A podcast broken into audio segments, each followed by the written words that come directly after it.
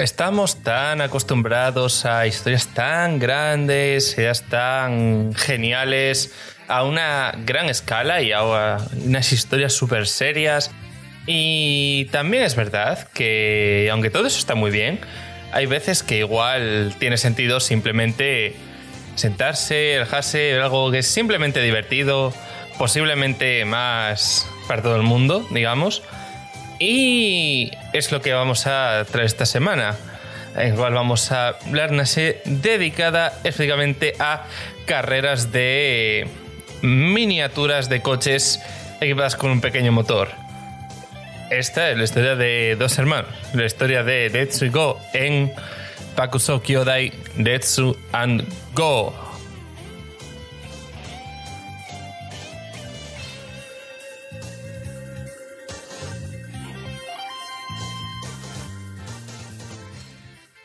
Hola a todos, hola a todas. Bienvenidos otra semana más al Cañón Cosmos, este podcast sobre videojuegos, sobre anime que hacemos aquí cada semana que se va pudiendo, hablando cada vez de una cosa y todo esto. Nos toca, como creo que ya se iba notando, un programa de anime.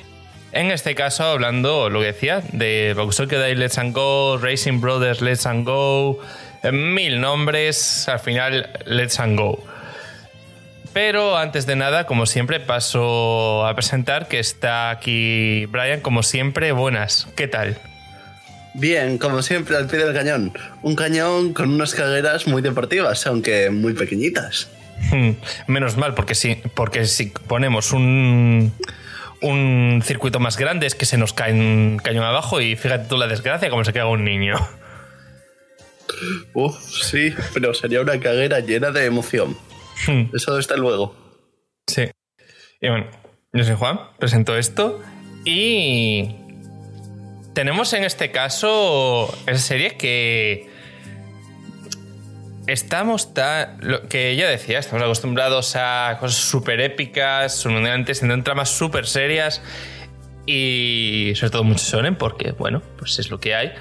Y en este caso está casi más cerca del. Como vemos, una serie totalmente para todos los públicos que comenzaba se centra en las carreras organizadas de miniaturas de coches de carreras.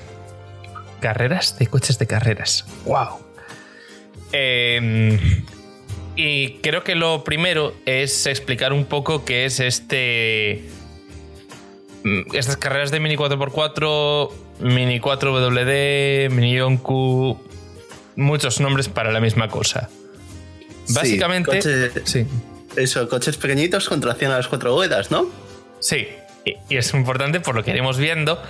De que consisten básicamente, y esto es una cosa que es un totalmente real, y hay carreras reales y competiciones a nivel nacional e internacional, y representaciones varias que ya tocaremos, de la que hablamos de la serie, tal, pues oye, información que os lleváis curiosa Consten, ¿sabéis estas maquetas de juguete que se pueden hacer de vehículos de cualquier cosa? Es una de algunos coches, pues es una maqueta de plástico, normalmente a escala 1.30 y con motor, pero sin control remoto, de ningún tipo, ni siquiera acelerar y frenar. Le das a un botón y el, y el motor se arranca a tope, lo apagas y el motor se para. Ningún tipo de cosa más. Y dices, pues vale, es un coche que echa para adelante. Como cuando coges un coche de juguete de cuerda y lo echas para atrás y después se echa a andar a lo que dé, solo que en lugar de darle cuerda tienes un motor eléctrico con pilas AA. Curiosidad, siempre son AA. Y que echa para adelante. Además, la cosa es que se mueven por un circuito que no es una línea recta, sino que es un circuito que consiste en tener varias líneas, varios carriles, de 3 a 5 según la competición, separados por pequeñas paredes, de forma que para girar el coche tendrá que ir chocando contra la pared y rebotando o manteniéndose junto a la pared, no perder toda la velocidad y poder seguir adelante. Por esto es una carrera normal. Y la verdad es que estos coches, aparte del modelo base que compren, se pueden modificar. Puedes poner un motor un poco más potente, un poco más ligero, Cambia el chasis para que sea más ligero, más pesado, utilizar un tipo de engranajes u otro para aprovechar la potencia, o cambiar una especie de roles o bumpers que tienen en las esquinas que precisamente se encarguen de que rebote mejor. Así que tenemos estos circuitos con varios carriles y cosas que tienen que correr en ellos sin que el competidor, el corredor, pueda realmente interactuar con el vehículo más allá de la preparación previa. Sí, pero lo más importante, que no te olvides, es que aparte de todo eso, también puedes pintarlo y personalizarlo estéticamente. Mm. Que darle tu propio toque siempre es importante, realmente. Sí, de hecho hace mucho énfasis en es importante montar tú tu propia máquina. Pero bueno, es un tema que empieza con la pasión del modelismo allá en la época. Hablamos en los 80 y que pues llega al punto en el cual se lanzaron unas pocas maquetas eh, y hubo una pequeña empresa, una gran empresa, pero mucho más grande ahora, llamada Tamilla, que creó unos modelos similares y se dedicó mucho al tema este del modelismo del plástico. A nivel de que lo petaron muy fuerte, el tema de los modelos gustó y llegaron a organizar todas estas carreras a gran escala que causó bastante movimiento en su día en según qué círculos. Al nivel de que a día de hoy se siguen celebrando y sigue siendo una pasión por el tema de los mini 4x4. Para algo tan básico como podría parecer el, vale, tienes tu cuerpo de plástico y tienes muy limitado qué motores puedes usar, qué pilas puedes usar, tienes que usar de la marca concreta y esas cosas. sí, es el alcance, sí y también se limita en cuanto a complejidad del circuito, porque aparte de las cosas que hemos dicho, en un circuito puede haber alguna zona donde hay algún pequeño salto, o incluso la cosa más complicada que igual podemos llegar a ver es un bucle. Cuando hace un círculo tridimensional de 360 grados también. Hmm. Eso se puede llegar, se hicieron alguna vez y eso. O también a veces que, oye, a veces los carriles se entrelazan y en realidad que pasas de la pista 2 a la 3 y el que esté en la 3 pasa a la 1 y cosas así. Para visualmente más, pero no complejidad. Bueno, es como... realmente sí da complejidad porque al final lo importante es hacer una maqueta adaptable y al final, si llegas primero al punto donde se cruzan, bloqueas que el otro no puede avanzar mientras tanto. Sí, hay un montón de factores. No suena tan complicado, pero al final sí, porque también, por ejemplo, igual el bucle solo está en una de las líneas.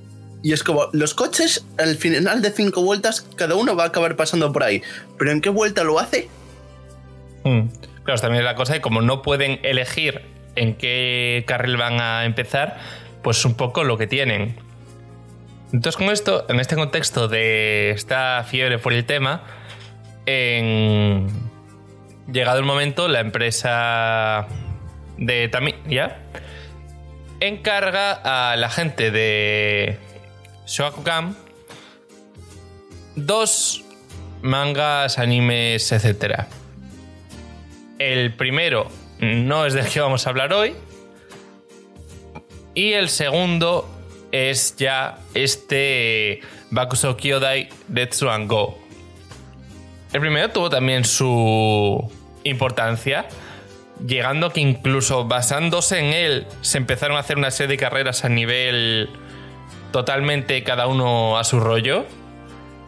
Y llegado el momento, gustó tanto la idea que llegó a instaurarse esa forma de competir. Y eso es a nivel profesional. Pero no vamos a hablar de. de Yonkuto Dash hoy, sino que nos vamos a centrar en Dead Swan Go, que es además la que ha triunfado y la cual ha tenido varias secuelas, incluido un nuevo manga que sale a día de hoy, está en publicación. Y la cual además el anime llegó hasta España y todo. Mm. Sí, el, el anime de Bakusokidai Let's Go. Buena broma, lo de Let's Go en algo de carreras, así, ya que quede por ahí.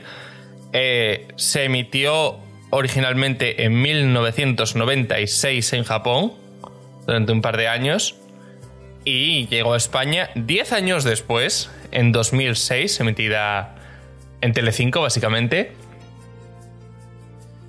Y es un poco en este contexto que se dan carreras y tenemos a nuestros dos hermanos protagonistas, Retsu y Go, por eso el nombre.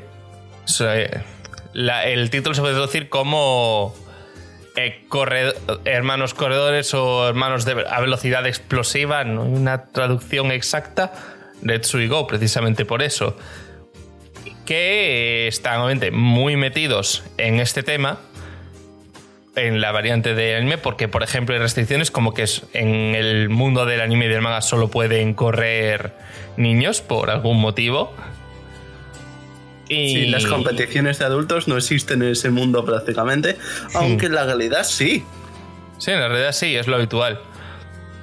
De hecho, aunque solo sea por tiempo y por época, que quieras que no, se nota. Y pues de la que se están clasificando para una competición, eh, llega el profesor Tsuchiya y le y les regala a cada uno una versión de un prototipo de un de un mini 4x4 que estaba haciendo con la idea de que basándose en los resultados que tuviesen llegará una versión final que comercializar. Ahí es donde les da a la vez a Magnum Saber y Sonic Saber, que casualmente en la realidad se lanzaron a la vez en el mismo año que se estrenaba el anime, en una versión barata y una versión premium. Obviamente los protagonistas tienen la premium para que los padres paguen más. Y son los que se usaron como portada para las competiciones oficiales, de hecho. Sí, una buena comercialización y una buena publicidad hecha tanto anime como producto a la vez.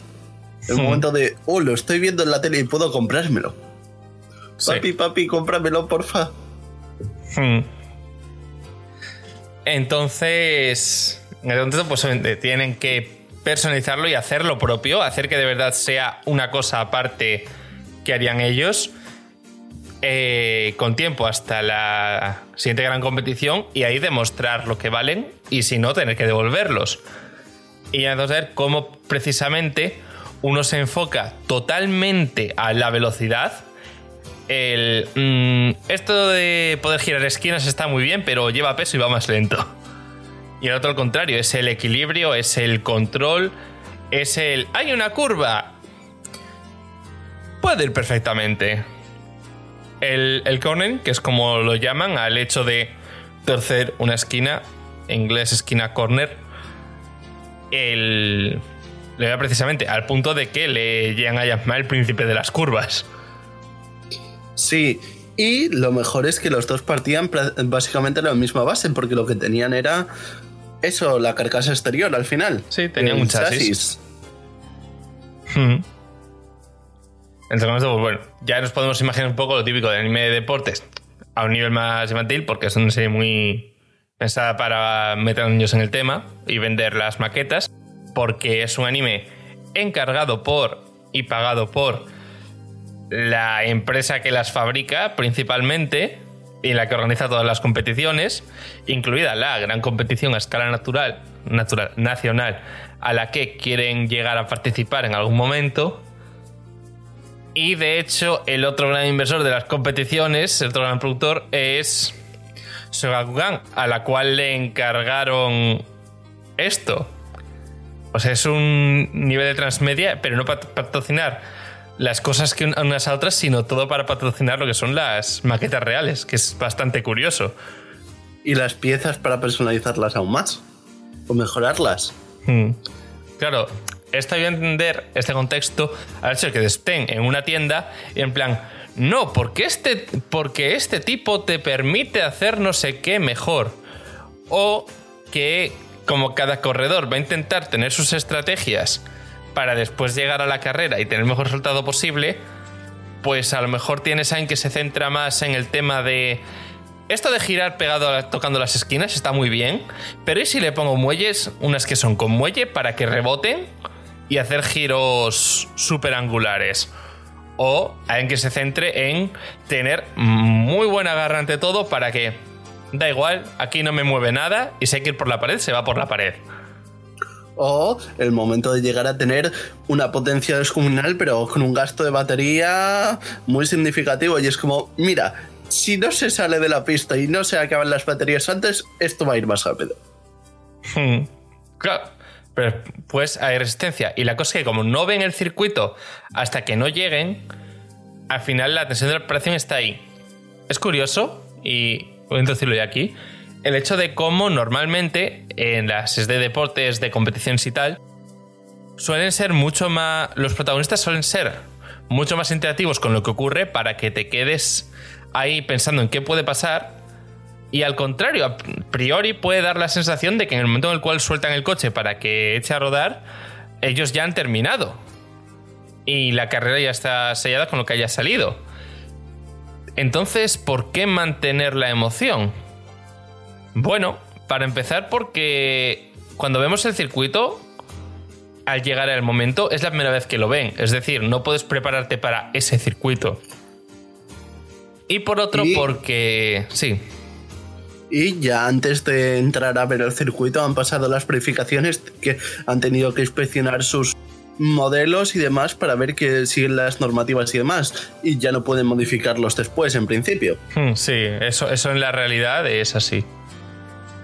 Y lo que sí tiene en el caso de la serie para darle esa emoción es que los personajes tienen que correr al lado de los coches, porque son a escala para que un niño vaya corriendo al lado y esté corriendo todo un buen rato. No es, obviamente en la realidad son circuitos más pequeños, en plan hay una sala grande, porque las maquetas son del tamaño que son y una persona corriendo al lado no tiene tanto caso.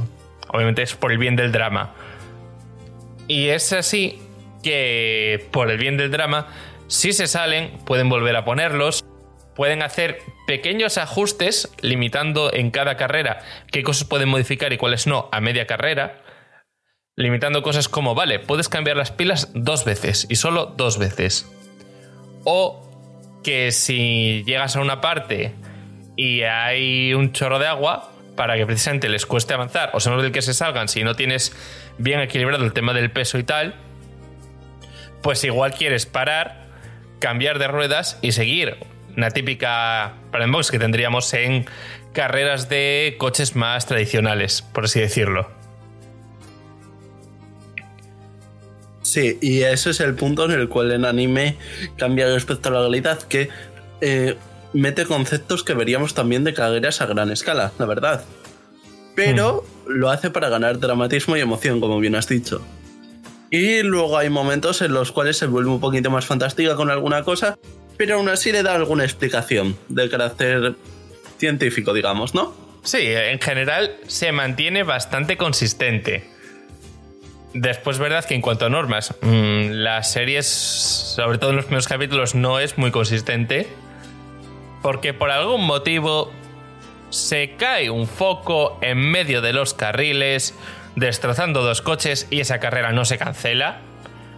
Pero además alguien que pone una cuchillita retráctil en su coche para destrozar los de los demás tampoco es descalificado.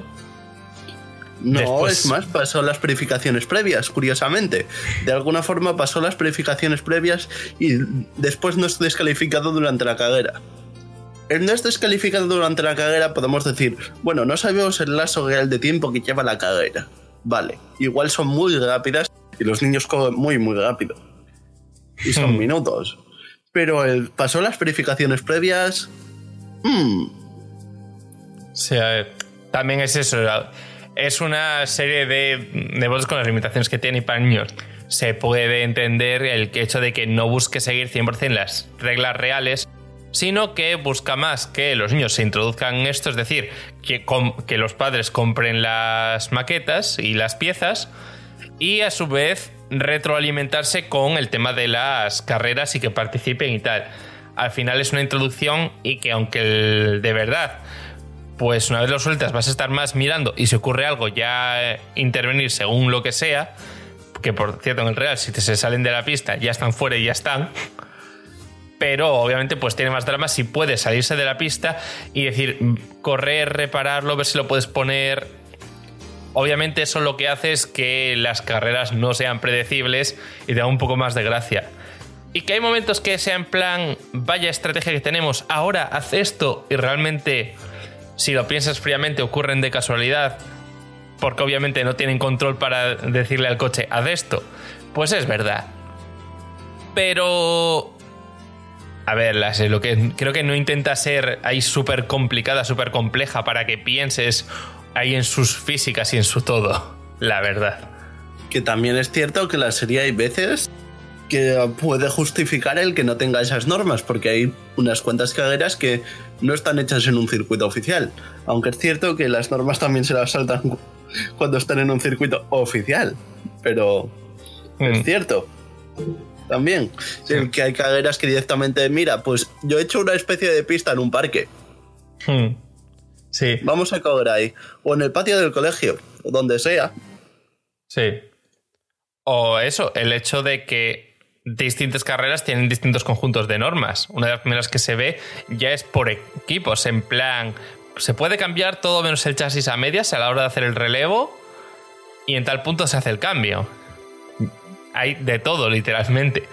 Entonces me parece una forma muy interesante de cómo haciendo pequeños ajustes puedes convertir algo real que verlo sin estar muy metido en la parte mecánica y de personalización no pueda tener mucha gracia y darle interés, sobre todo. Resulta muy, muy interesante para ello. Y además, por lo mismo, vaya emoción que a ver, que son unas máquinas corriendo, sí, y los protagonistas son niños. Y el público objetivo son niños. Sí, eso no. Y. Es lo que decía en la introducción, quizás tenga sentido simplemente querer tirarse, relajarse y ver algo tranquilo y sin complicaciones y simplemente que sea divertido. Sí, que no tenga tampoco una ciencia mecánica detrás tan fuerte que sea complicado entender a gatos. Al final tienes engranajes, tienes motor, tienes pilas, tienes algo para que choquen las esquinas y ver cómo las toque. Pero mm. ahí se acaba prácticamente, ¿no? Sí. Sí, de hecho creo que eso, creo que tiene los elementos mínimos necesarios como para coger un, entre comillas, deporte que no es obvio a simple vista cómo funciona y hacerlo interesante. Porque, a ver, la trama, la trama como tal, es esa. Nos han dado unos coches super guays, tenemos que personalizarlos y probarlos para ver lo que pueden llegar a ser y que después se comercialice. Que de hecho en el anime, en el manga eso no ocurre, o eso dice la wiki, porque no hay ni Dios que consiga encontrar para leer ese manga. Eh, se especifica que solo aparece en el anime la comercialización de, del Saber, la, la versión para venta público. Y cuando la trama se pone seria es porque aparece alguien más que se suma a los rivales, a los conocidos, que tiene también un coche con alguna idea más curiosa. O el hecho de esto lleva, aparece alguien que está llevando las normas al límite, en plan, mm, hay un vacío legal y técnicamente puedo hacer esto porque nada me lo prohíbe para hacer trampas. Pero realmente, pues igual tampoco hace falta más, que es creo lo que más sacaría de aquí. Que es muy serio para echar un rato, no complicarse la vida y simplemente disfrutar. Sí. Es más, em, la razón por la que yo propuse esta serie no es ni siquiera complicada. No hay ningún... Simplemente fue porque yo conocí esta serie en su momento, viéndola por la tele algún capítulo, y casualmente estaba jugando a un videojuego llamado Yakuza 0, en el, cual hay un, en el cual hay un videojuego que es exactamente esto, en el cual puedes hacerte tus circuitos y demás, con sus series secundarias, que me recordó, hostia, sí, es verdad, había un anime así, voy a verlo. Hmm. Que de hecho estaba el tema de la trama y como eso en el cero. Pero es que después vuelves en el 1 y se acuerdan de ello, ¿sabes? Eh, sí, aparecen bastantes sitios con tonterías y hay bastantes con representación de este tema. Pero me hace gracia que en Yakuza veas ese Kamurocho de los 80 y haya una fiebre entre según qué círculos de gente bastante potente con este tema. Bueno, y después ya se han equivocado, que son como 10 años. Y en los 90, y sigue, pero no tanto, es precisamente se está dejando. Lo cual coincide curiosamente con cómo en la versión real, en 1999 se cancelaron las grandes competiciones durante 7 años, hasta 2006. Que es como muy curioso, es como, ¿sabes qué? Mucha gente metida en esto, estamos sacando mucha pasta, no vamos a hacer más, más competiciones. Obviamente algún motivo habría, pero es difícil de saber. Hay muy poca información tanto sobre la serie, que es un producto comercial como el solo, para bien o para mal, porque es 100% financiado y pensado por la compañía que va ya no solo a vender las maquetas, sino que inventó las normas, que inventó las convenciones, es la dueña. Y lo hace mejor que alguna otra que hay por ahí. Sí, porque todo el mundo piensa, Buah, o sea que nos estáis vendiendo un anime que es comercial, hecho por la empresa comercial para comercializar, ¿no? Es como, hmm. pero ¿qué anime más raro? Esto no pasa nunca. Y entonces es cuando decimos un nombre. Espera, Hundan. Y entonces es cuando decimos también un nombre que a mucha más gente le sonará por aquí. Que posiblemente, si no tienen demasiada edad, también formará parte de su infancia. Hmm. Beyblade. En el caso de Beyblade fue parecido. Empresa de juguetes quiere promocionar. De hecho, no es tan raro el que se ven tramas. El problema es cuando esas tramas no son consistentes consigo mismas. En este caso, creo que lo son. Y de hecho es muy interesante la implicación de las marcas. Ya no en estas series producidas por tal, sino, por ejemplo, si te vas a los 80 y 90 a una serie de, de mechas, literalmente los diseños los decidía una juguetera externa al estudio. Era curioso. Que me parece más intrusivo incluso que hacer una serie sobre ello para venderlo. Es simplemente promoción como se ha hecho toda la vida.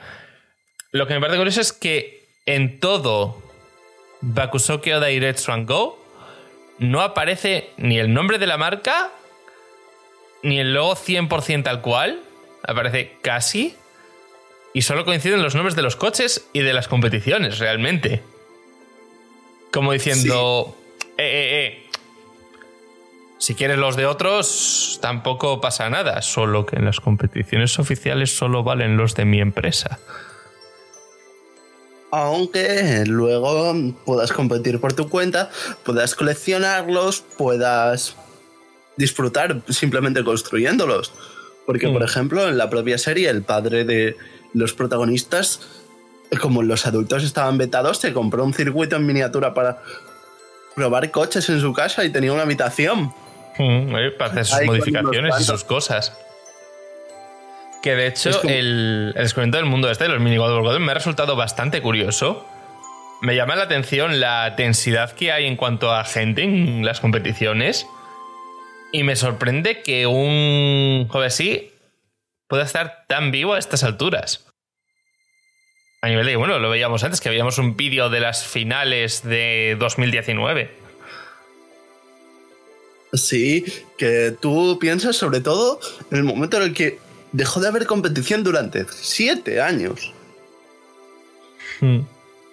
Me, sorprende, muchísimo lo vivísimo que está. Un deporte que, piensa, que tú puedes llegar a pensar que esto tiene que ser marginal, porque ¿Cuántos de vosotros lo habéis conocido? Si alguno de vosotros de verdad conocía de él, que nos lo diga, por hmm. favor. Porque, a ver, marginales, pero, pero que parecía que fuese a ser marginal en su momento y ya prácticamente ni existir. No tener ahí a miles y miles de personas congregadas en un evento. Que ahí está la cosa. Que eso, que incluso con siete años hay de parón desde, ¿cuánto? 99-2006 dijiste, ¿verdad? Sí. 13 años después de que se reanuden todavía hay gente. Hmm. Mucha.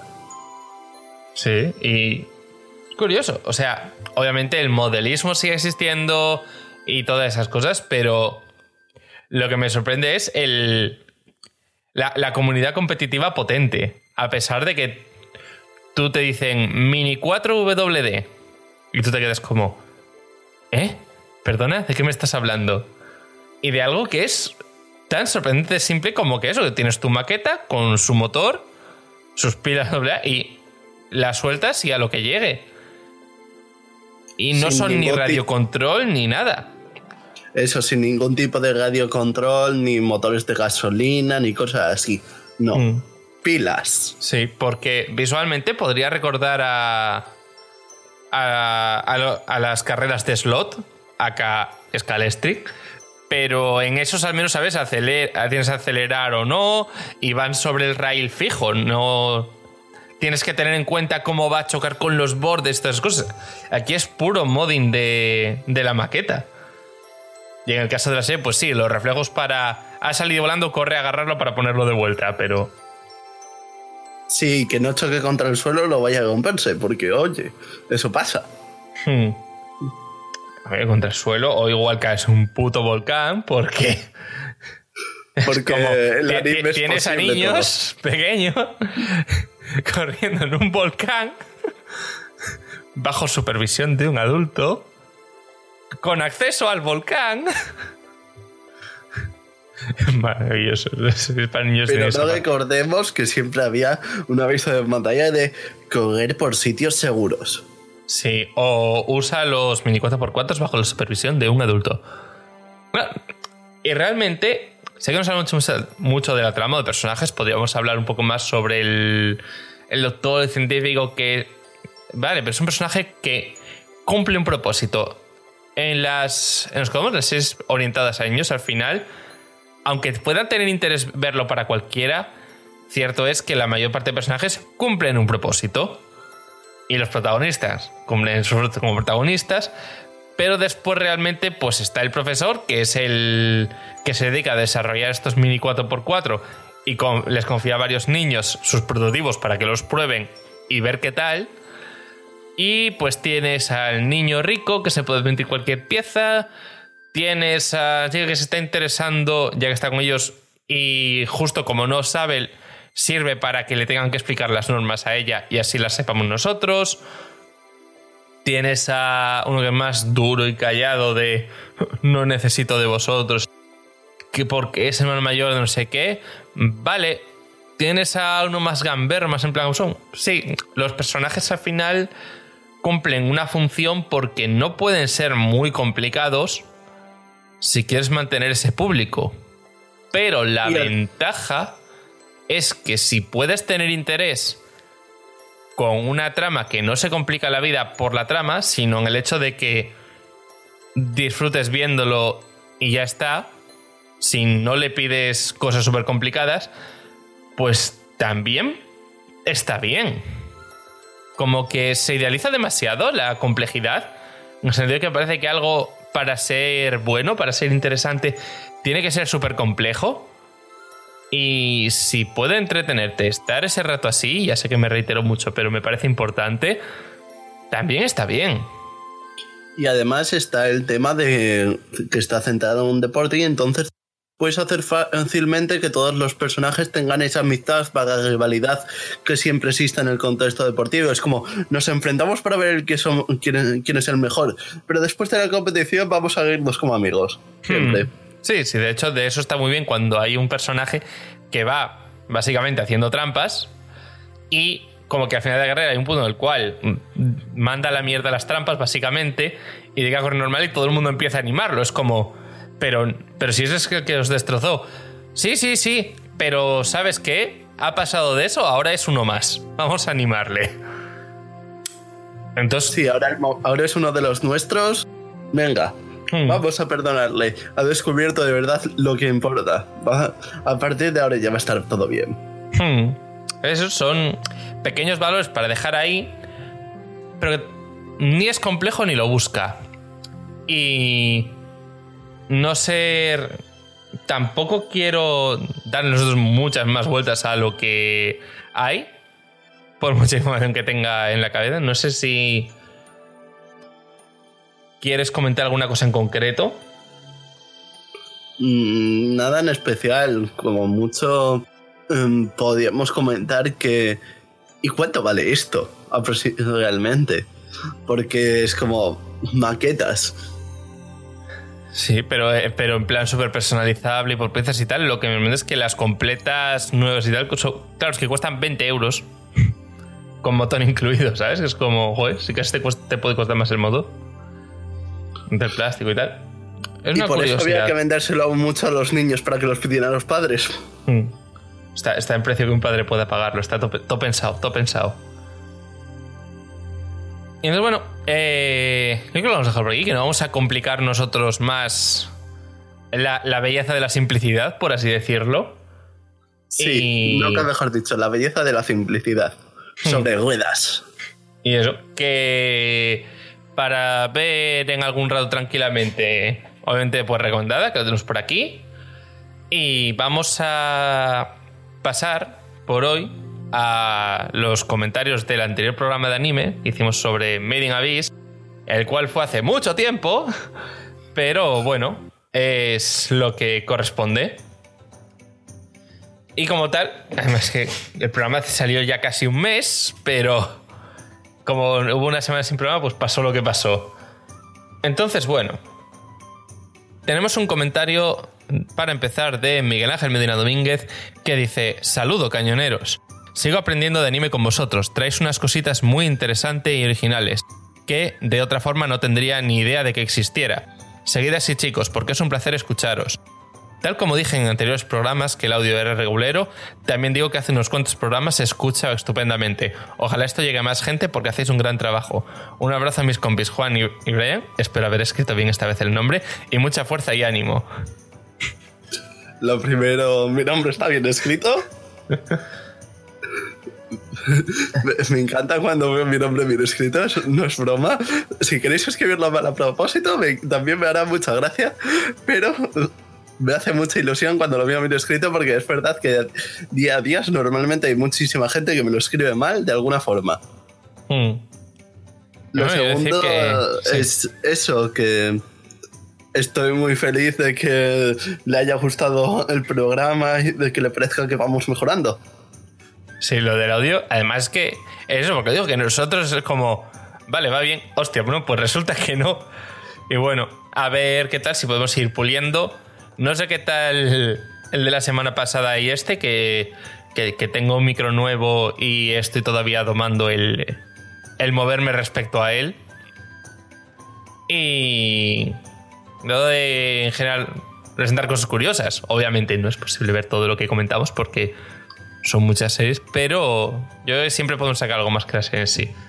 Y bueno, le contesta Fer que un qué grande eres, pregonero.